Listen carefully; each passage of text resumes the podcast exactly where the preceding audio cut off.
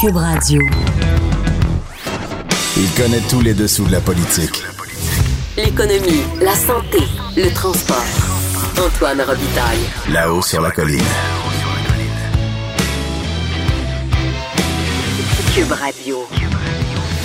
Seulement 5% des Québécois vont voter durant les élections scolaires. Monsieur le Président, c'est pas vrai qu'on va continuer à dépenser des millions de dollars pour des élections où personne ne va voter.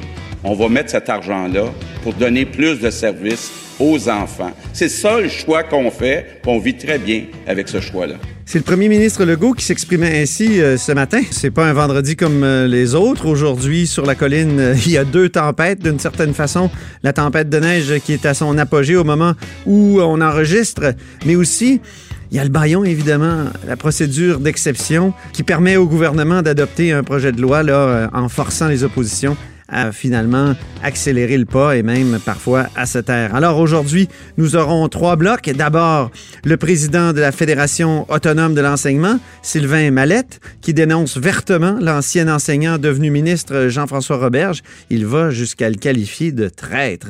Ensuite, il y aura notre chroniqueur du vendredi, Thomas Mulcair. Au menu, le débat sur la contestation de la loi 21, mais aussi pour Thomas Mulcair, qui a longtemps été parlementaire, le baillon. Mais d'abord, euh, on reçoit en cette journée de baillon à l'Assemblée nationale la critique libérale en matière d'éducation, Marois Risky, sur le projet de loi 40. Elle est passée par mon bureau studio au Parlement plus tôt aujourd'hui.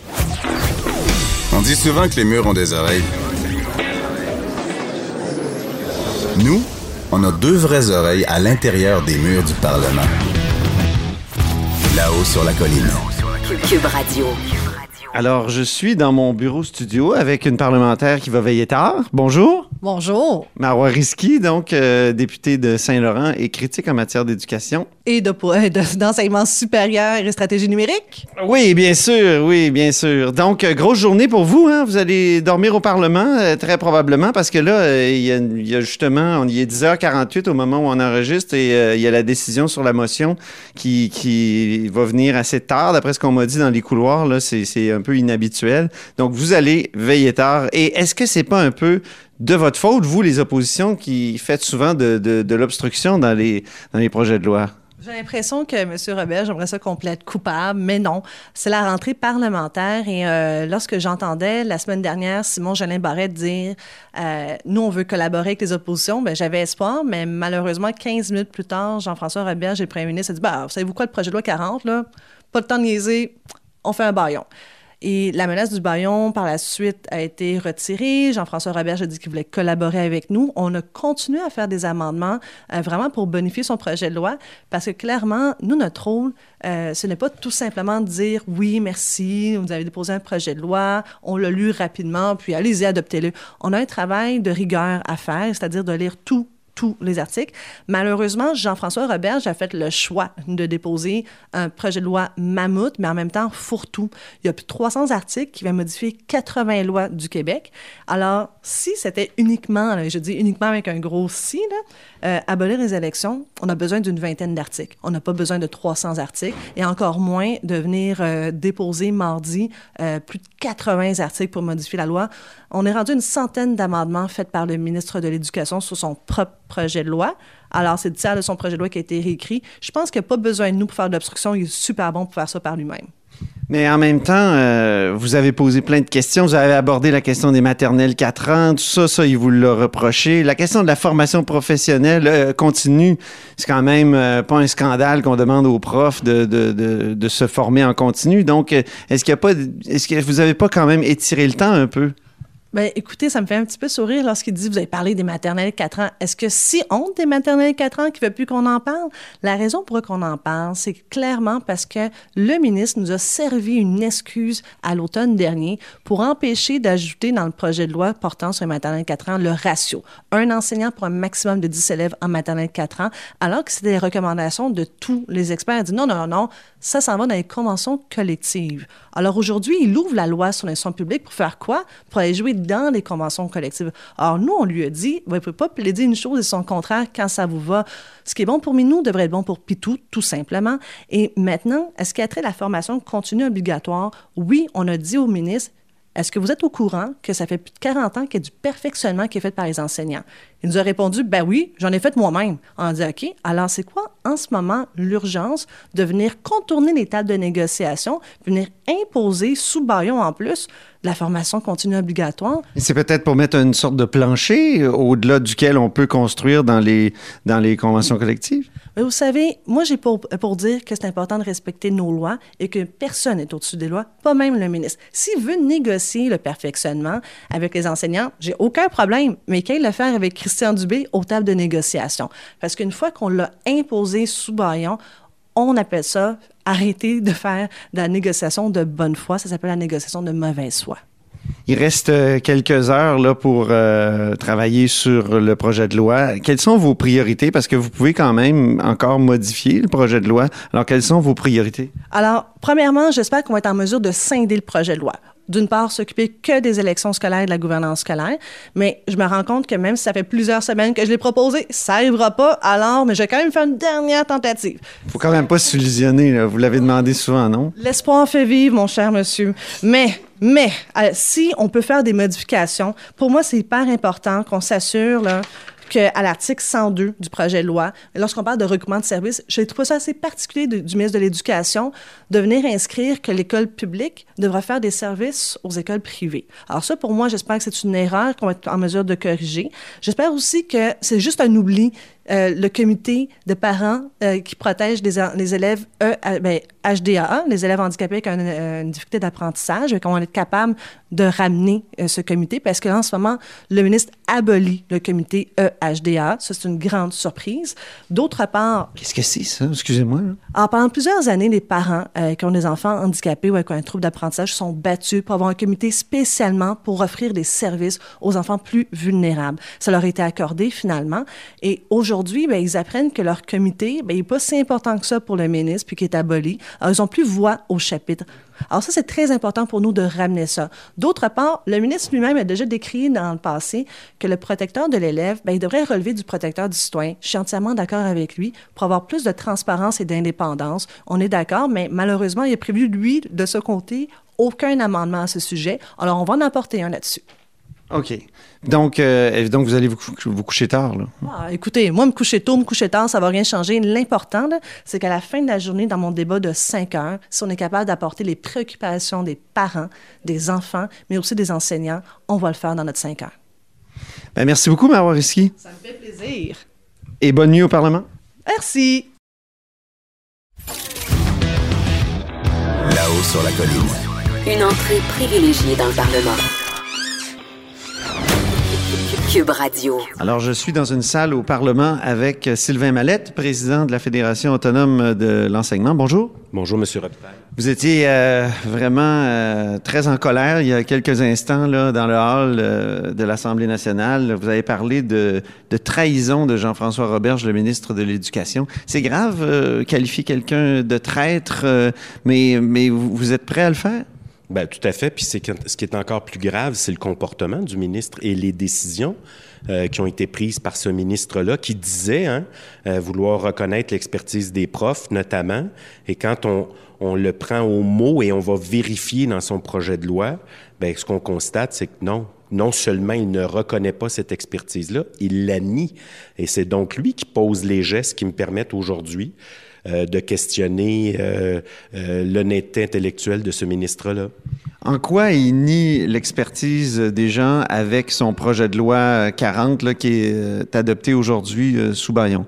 Ben, d'abord, toute la question, là, il va permettre dans le projet de loi que des gens qui ont jamais mis le pied dans une classe puissent venir dire aux profs quelle méthode pédagogique utiliser, quels outils d'évaluation utiliser auprès de, leurs élèves, quels moyens d'intervention euh, prioriser, alors que, je le répète, c'est des gens qui, dans bien des cas, n'ont jamais mis le pied dans une classe, alors qu'un prof veut quoi? Un prof veut d'abord enseigner et je dois euh, pouvoir, à l'intérieur d'un même groupe, pouvoir utiliser une multitude d'approches pédagogiques parce que la même, la même approche pédagogique peut pouvoir fonctionner avec certains élèves alors qu'elle ne fonctionnera pas avec d'autres élèves du même groupe. C'est aussi euh, un projet de loi qui...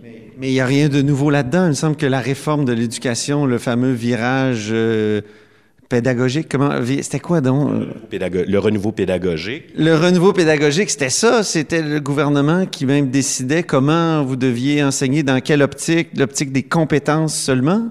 Ben, c'est-à-dire que via le programme de formation de l'École québécoise, le programme de formation contient un billet qu'on appelle socio-constructiviste. Donc, toute la question du renouveau pédagogique, puis l'idée que l'élève construit par lui-même ses propres savoirs. Je ne veux pas résumer de façon caricaturale, mais euh, c'est à peu près ça. Là. Donc, le, actuellement, le programme de formation de l'École québécoise contient un billet. Cependant, ce que fait le ministre, c'est qu'il vient au niveau des, des, commissions scolaires ou des territoires là, de centres de services mettre en place un comité euh, qu'il pompeusement a nommé un comité d'engagement vers la réussite, dans lequel il va permettre à des gens qui ont jamais enseigné de siéger et à partir des résultats qu'obtiennent les élèves et de la supposée recherche probante, dire voici ce que les profs doivent faire. Et là, donc, on est dans le mode opérationnel. On est carrément, le ministre est après réunir les conditions qui vont permettre à des individus euh, de, de dire aux profs voici les modes opérationnels que vous devez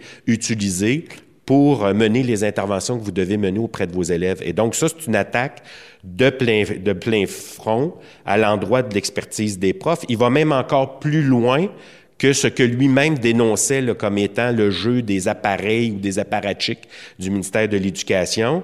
Euh, il disait, moi, je vais reconnaître le droit aux profs de choisir leur méthode pédagogique. Et comment se fait-il qu'il prévoit un mécanisme dans lequel, justement, les profs perdent cette liberté-là?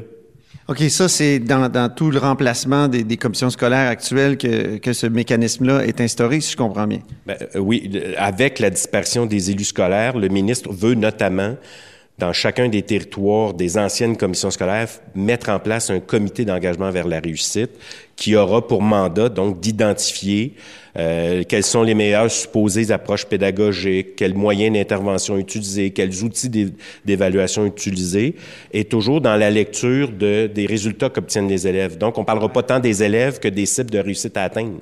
Mais c'est quand même une, bonne idée d'essayer de faire en sorte que les connaissances qui sont développées euh, dans la recherche soient transférées dans, dans, le, dans la pratique quotidienne des profs, non? Ben, c'est-à-dire qu'il n'y a pas de recherche unique en éducation. Il y a cependant, euh, au ministère de l'Éducation et dans les commissions scolaires, des idéologues qui prétendent qu'eux savent comment ça fonctionne. Étrangement, ils n'ont pas le courage de revenir en classe, mais ça, c'est un autre débat. Donc, il y a actuellement des recherches en éducation.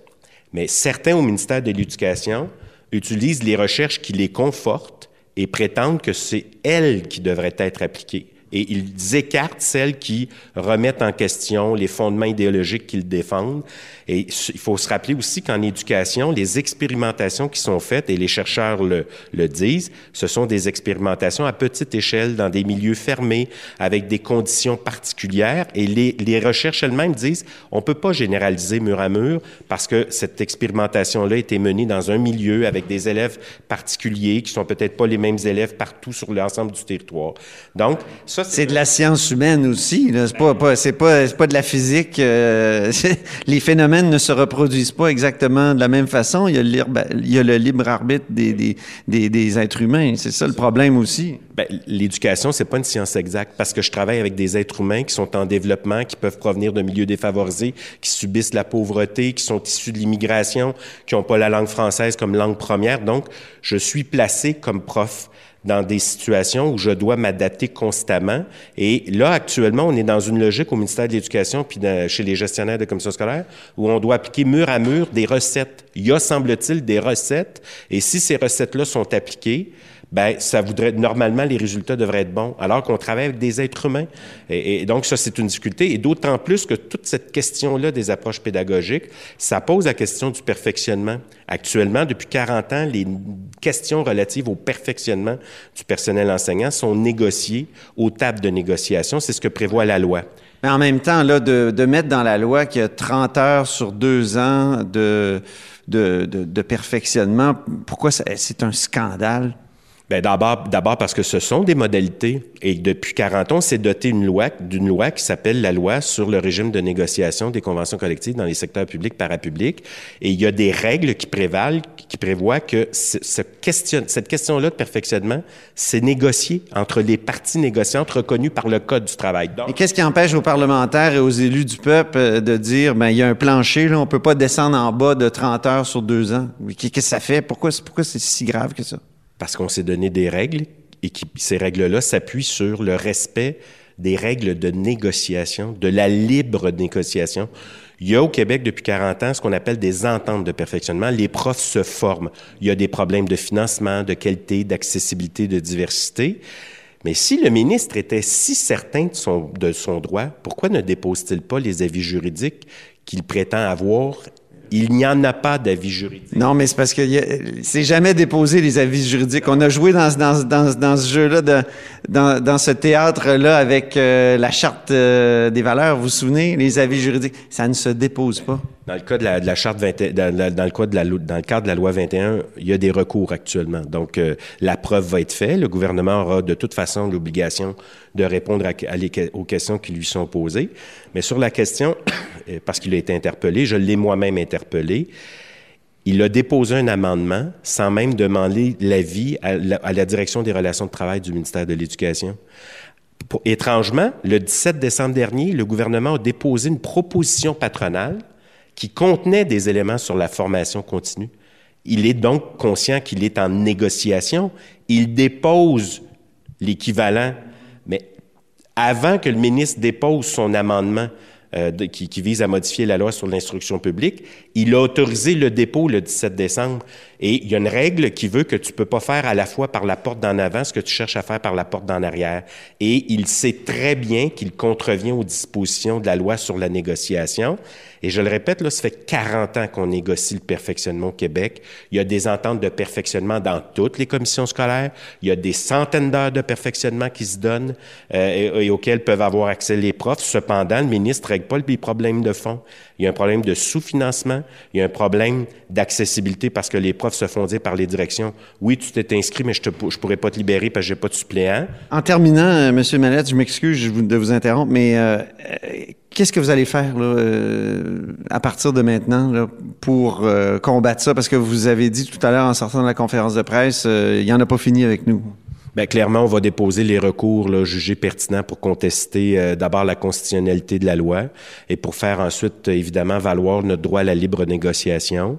Euh, on va euh, aussi, et moi j'appelle les profs à respecter de façon scrupuleuse les, toutes les dispositions qui ont été négociées conformément à la loi sur la négociation. Une grève du zèle, alors? non, écoutez, respecter les dispositions négociées, c'est pas une grève du zèle, c'est respecter les dispositions qui ont été négociées, notamment celles sur le perfectionnement et, et, et donc, on va aussi euh, proposer lundi euh, prochain, lundi qui vient, euh, de rejeter l'invitation qui nous a été offerte de participer à des forums dans le cadre de la négociation, parce qu'on part du principe qu'un gouvernement qui respecte pas les règles déjà établies, ben on peut pas faire confiance à ce gouvernement-là quand il veut nous attirer dans un forum pour lesquels les règles de négociation prévoient rien.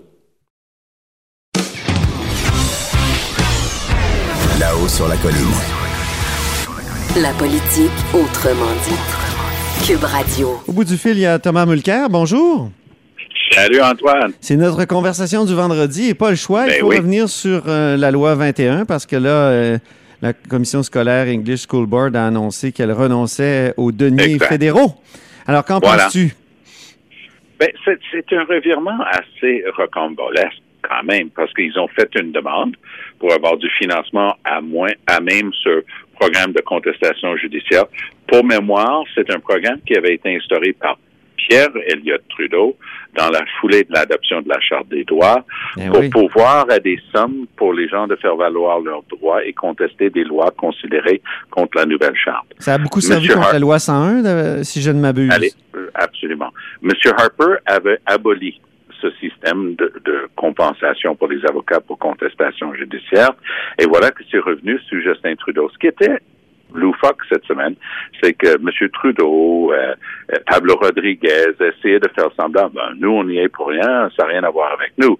Alors, c'était un peu théorique, leur truc. Parce que c'est vrai qu'il y a un comité, c'est vrai qu'il y a un ben comité oui, qui s'en c'est vrai occupe, qu'il y a un non? comité.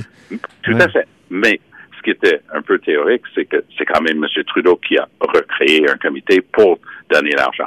Alors voilà que 24 heures plus tard, la commission scolaire English Montreal dit, mais en, en fin de compte, on veut pas de cet argent-là à cause du climat politique. Donc les contestations vont continuer.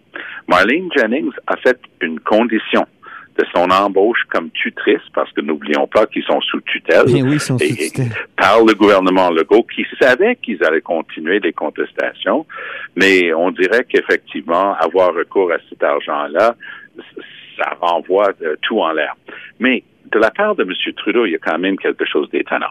Parce que si il veut garder la distance, ben, il n'a qu'à garder sa distance. Mais d'un autre côté, puisque ces contestations-là vont prendre des années et beaucoup de ressources pour passer à travers des tribunaux, il a un autre moyen de le faire, comme Québec peut le faire à la Cour d'appel. On peut faire ce qu'on appelle un renvoi. M. Trudeau aurait pu renvoyer ça directement à la Cour suprême, couper court à toutes ces dépenses-là, mais il a peur de payer le prix politique. Mais j'ai l'impression qu'il est en train de payer quand même le prix politique, Oui. parce que tout ça, c'était comme frapper euh, un essaim d'abeilles avec une batte de baseball. Oui, c'est ça.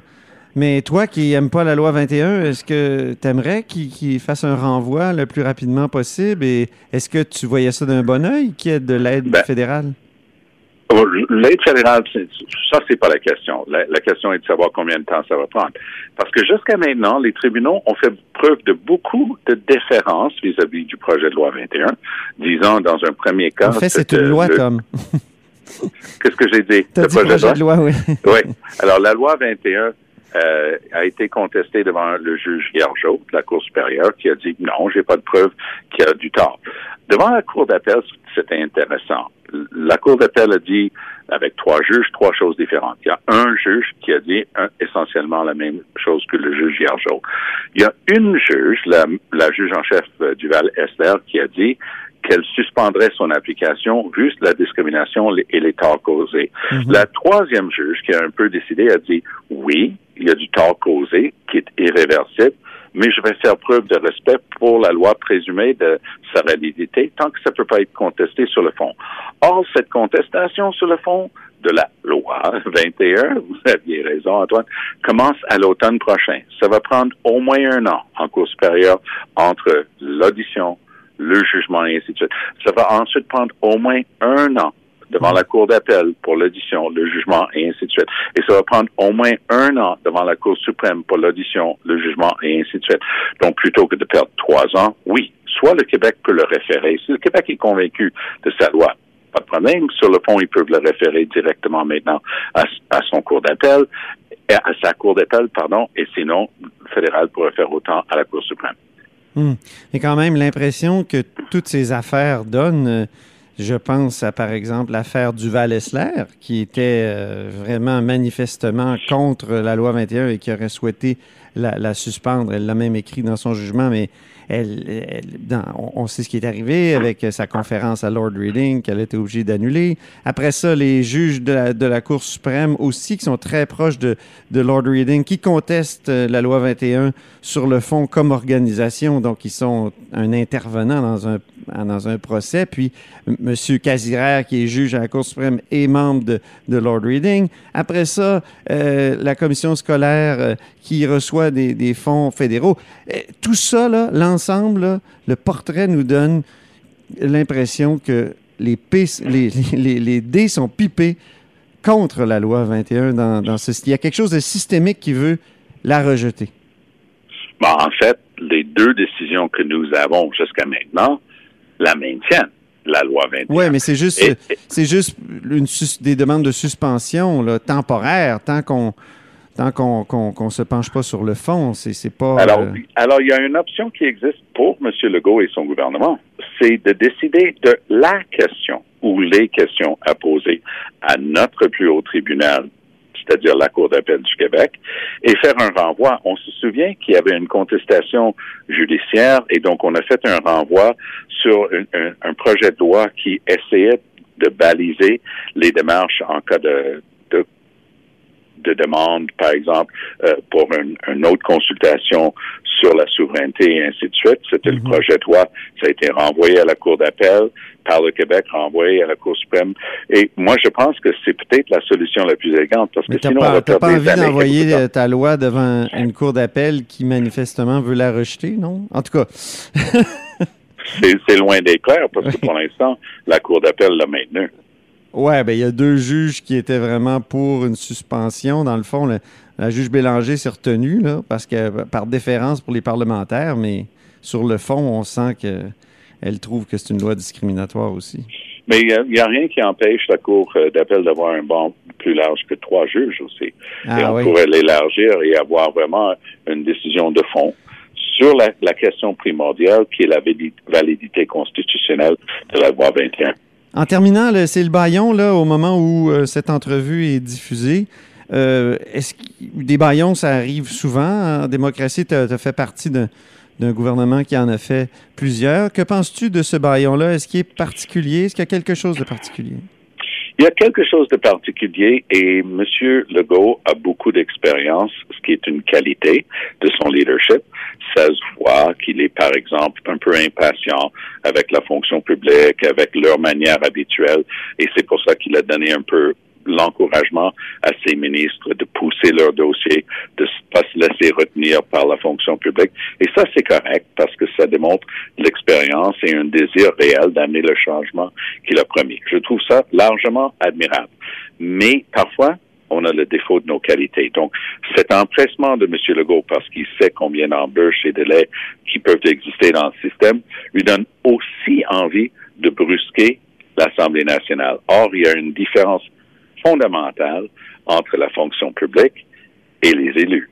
Les élus qui sont là pour représenter l'ensemble de la population, M. Legault a 30 quelques pourcents des Québécois qui ont voté pour lui, mais c'est pas assez pour lui de dire ah tous les autres députés maintenant j'ai même pas besoin d'en tenir compte.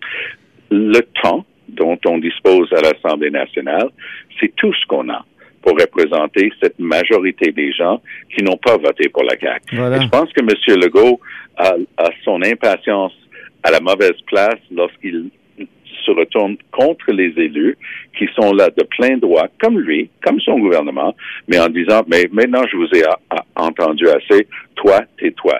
C'est ça un baillon. Et je pense qu'avant de baïonner, il faut avoir plus de respect que ce qu'il montre pour le- l'institution en question. Ben, je retiens euh, ta phrase, le temps, c'est tout ce que les oppositions ont. Puis là, Ben on oui. leur enlève. Mm. Et c'est ça. Ouais. Et ils sont là quand même pour représenter la pluralité des gens. Voilà. C'est pas vrai que la majorité des Québécois ont voté pour la CAQ. Et il faut qu'ils fassent preuve d'un petit peu plus d'humilité lorsqu'il s'agit de respecter les droits des opposants de ces Mhm. projets de loi qui sont là aussi légitimement que lui. Ben, merci, Thomas Mulcair, Allez, notre chroniqueur et ex-chef, ex-ministre, ex toutes sortes de choses et professeur actuellement. Merci beaucoup, salut. Allez, au À plaisir. bientôt. Bye bye, Antoine.